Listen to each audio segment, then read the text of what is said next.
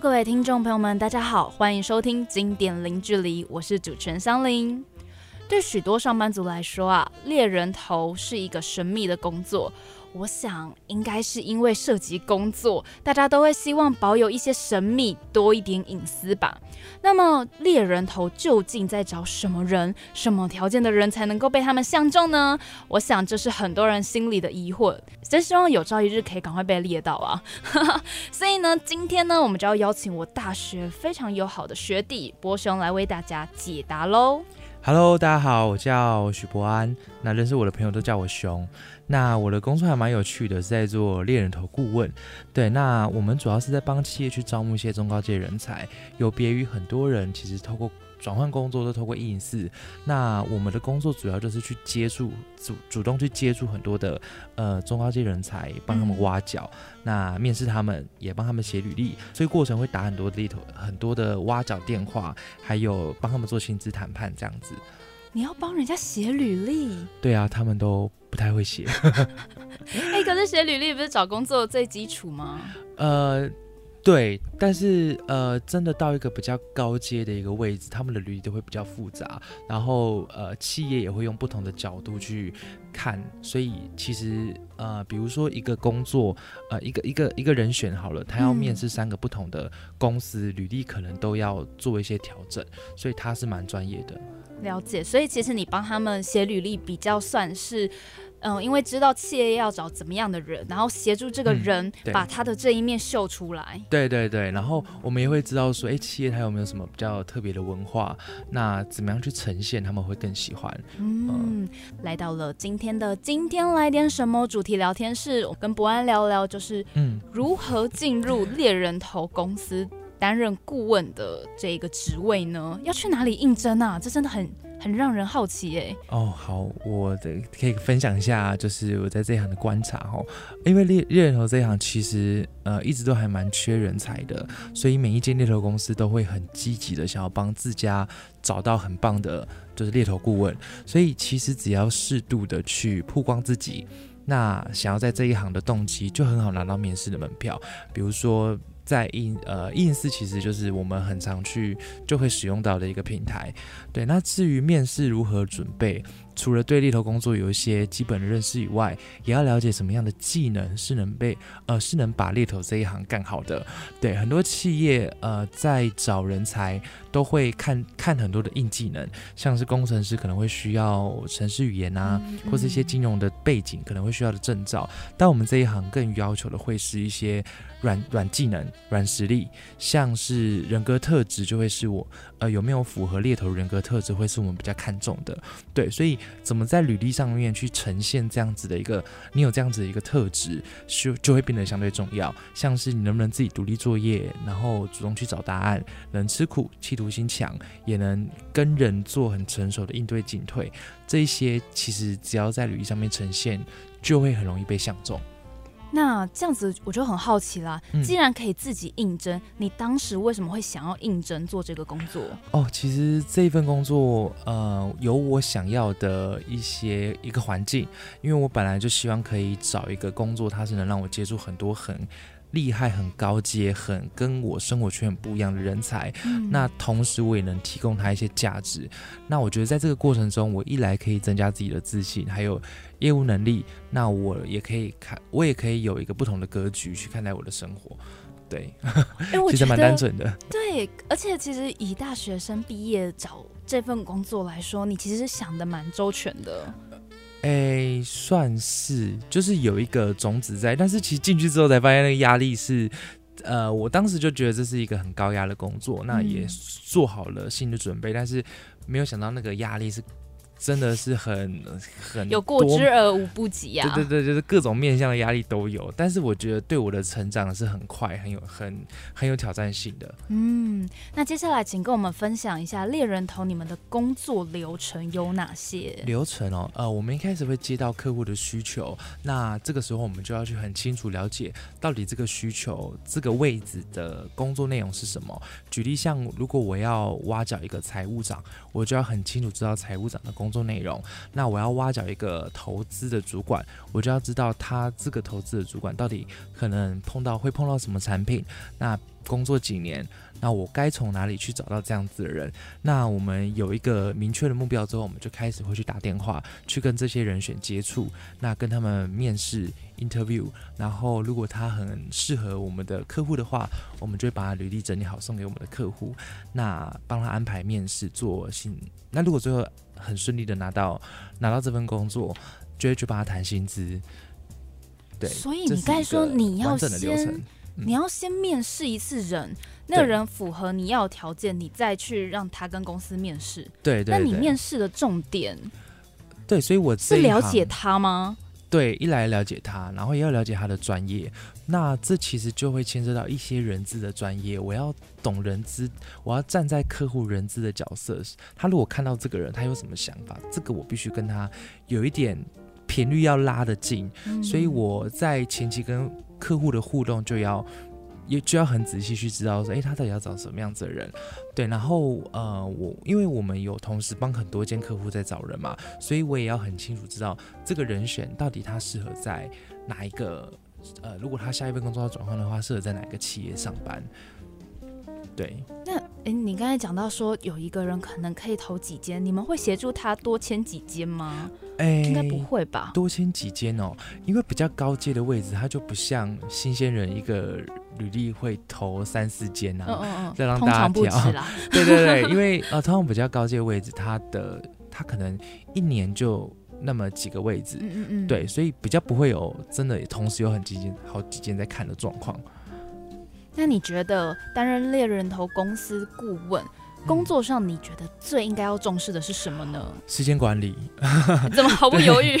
对，因为我们这一行一直都在跟时间赛跑，其实也就是自律啦。因为我们对内是业务，对外是顾问。呃，顾名思义就是业务，我们是有业绩压力的，所以我们一定要很清楚知道我们要在什么时间点达到什么样的阶段性目标。像我们完成一个 case，我们从一开始找人，然后到面谈，到安排面试，最后拿到最后拿到 offer，然后帮他谈，跟他讨论怎么什么时候离职，可能两三个月都跑不掉。所以我们要在每呃要去掌握每一个时间点，我们该达到的嗯那个阶段性目标在哪里。对，这是时间管理。然后第二个目标要超明确，你就是真的很想把案子关掉。对，因为要很强的动机去 push 你一直往前走。对，那专业这当然是呃一定要的，但是这个。这专业面太多了，像心理学、人资、业务，然后谈判能力，那包含了解台湾的经济，还有各个新闻，都是我们要主动去涉略的。这是第三个专业的部分。那第四个是呃，要有一个强大的心脏，还有转念，因为很多时候你两忙了两三个月，可能但。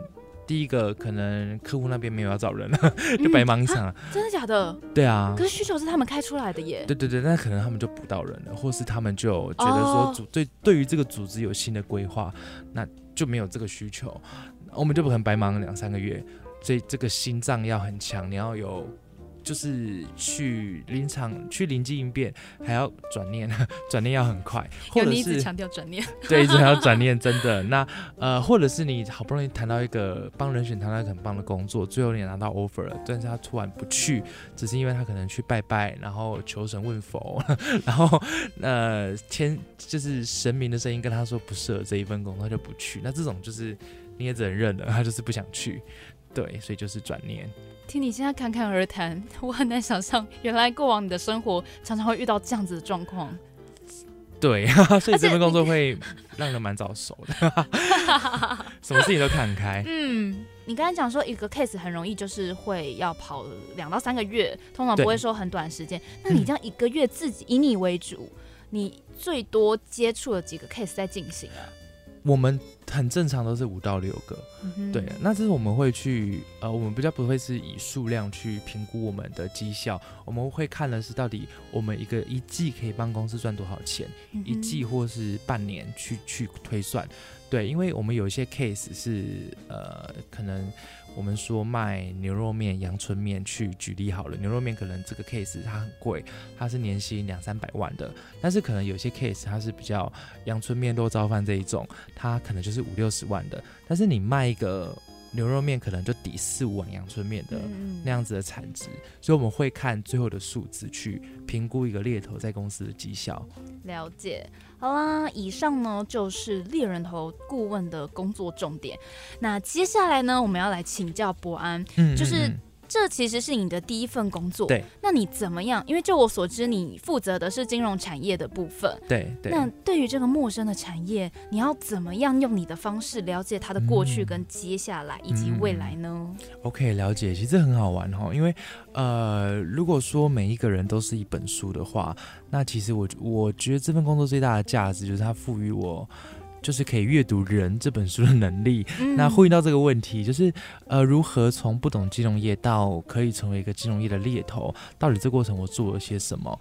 那大部分到都是我的人选教我的。其实坦白说，当然一些基本的资讯，我当然一定要自己做功课，可能 Google 啊，问身边的人。但其实真的这些都是比较表面，真的很深入、很深度的问题，我也都是透过我的人选去教我的。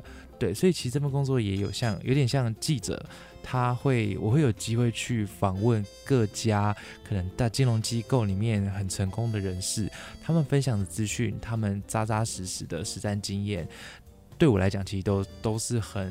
呃，都都都是很棒的累积，对，所以其实我也蛮鼓励身边的人，如果想要认识，很用最快的时间去认识一个产业或是一份工作，呃，其实就是就就直接约他喝杯咖啡，一顿饭的时间可以浓缩浓缩对方很多年的经验，这是 CP 值非常高的。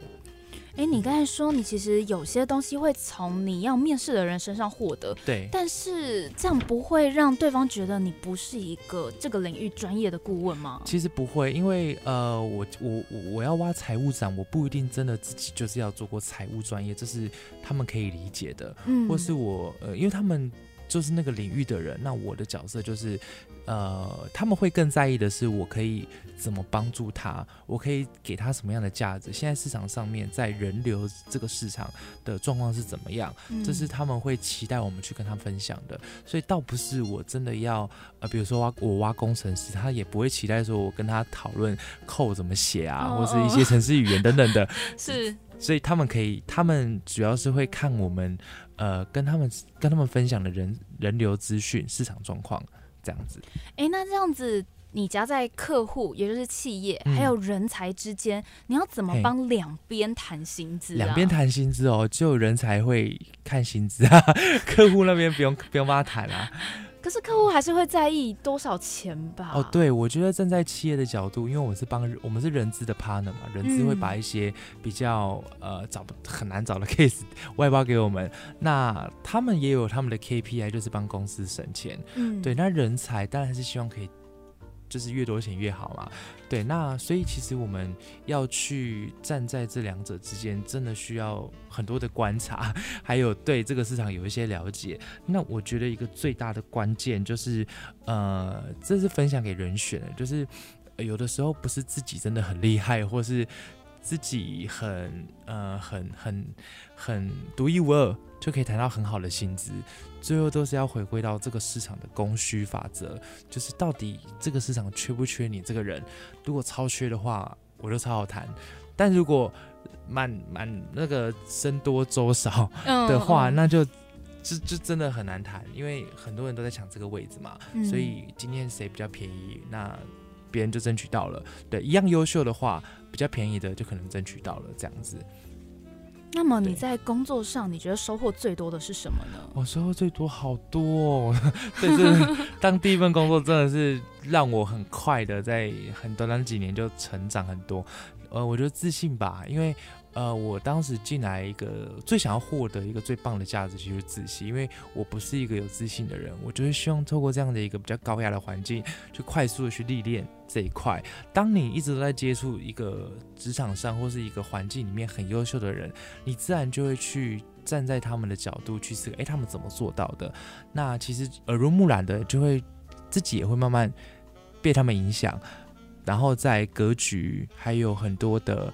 呃，就是在表达上面都会很自然的都变好，对，还有业务能力啊，对企业的敏感度、企业的了解，还有人资的能力、履历看薪资、薪资谈判，这些都是一般的工作不会接触到的。对，所以其实呃一个呃，当然前面有我刚刚前面有提到，就是读懂人这件事情，其实可以带到各个工作的。就算我今天可能不做猎头，我做一般的业务，我做人资，我自己去创业，这些都是可以带走的。对，那。更重要的是，我觉得我把整个职场好像都浏览过一遍了。我从很新鲜的新鲜人挖到快退休的高阶主管，所以就会觉得，哎，好像职场就是这样子在在走。对，很多的心路历程好像都跟他们共同参与过一轮了。对，还蛮好玩的。你该说从新鲜人开始挖，什么机会可以挖新鲜人呢？哦，呃，有一些，因为我刚进去的时候，我不是马上就接最高阶的。就是位置，因为呃公司也会希望我有一些可以历练，来当练习的一个，就是摩拳擦掌的一一些一些一些机会。所以一开始我有碰到一些新鲜人，那就是帮呃就是量可能比较大，然后面试一些新鲜人这样子。那慢慢的开始做有经验的 case。你刚才说过，从新鲜人到年资比较深厚的人，嗯。这么多的 case 中间，你有什么印象最深刻的吗？哦，有一个人选真的是蛮奇葩的哦，他是我从一间本土银行挖角的一个非常资深的财富管理的一个人才。那我帮他挖角，挖角到一间外商银行，那他的业绩非常的好，年薪都在三百五到四百之间。那我帮他挖去的这一间。外商银行的客户非常喜欢他，所以非常清楚这个人，我可以帮他谈到还不错的薪资，因为客户很喜欢他。对，所以他的呃，他原本的底薪其实大概才六七万吧。对，然后后来呃，另外一间银行的客户开给他整整四十趴的 increase，就四十趴的涨幅要挖角他，底薪就开到十一十二万了。对，但是这一位人选他。一个受宠若惊，吓到，觉得对方给他的这个薪资太高了，他觉得是不是对我对我的要求也会对我的期待也会过高？那反而他后来会担心自己过去压力太大，会达不到他们的期待，最后拒绝这个 offer 了。他是我 run 了那么多 case 唯一一个因为薪资太高不敢去的，所以我觉得，哎，真的职场上什么人都有这样子。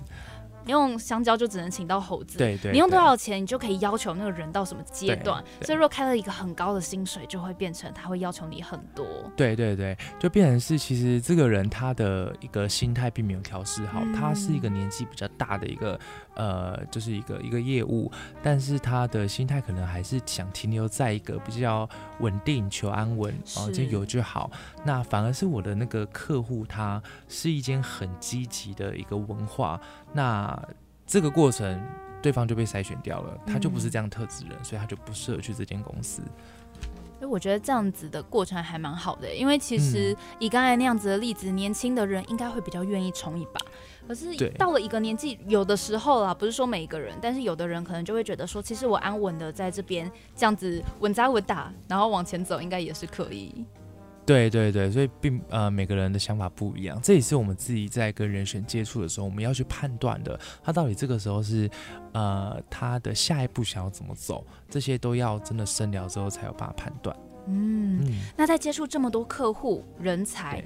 对于你来说，你觉得职涯规划你有什么独到的见解吗？独到的见解哦，我觉得不要被别人影响，真的超重要的。对，呃，就是你要，你是要真的知道自己想要什么，并不是别人觉得，呃，你要什么。对，尤其像呃，因为我我我觉得蛮好玩，是我自己在这个市场上，我发现每一间公司都在缺人呢，那也很多人都在找工作，这代表其实各自大家都站在自己的。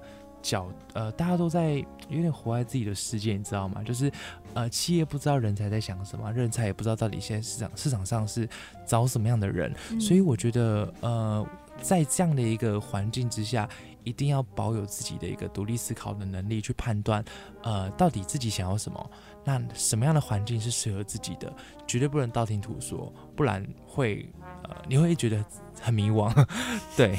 嗯，有，这正好跟我的人生很像，现在迷茫中。哦，真的吗？那等下可以私聊。对，我们大家就用一个晚餐的时间 来私聊一下。喜欢这样的节目呢，我们就下礼拜同一时间零点零距离，我们天空见喽，拜拜。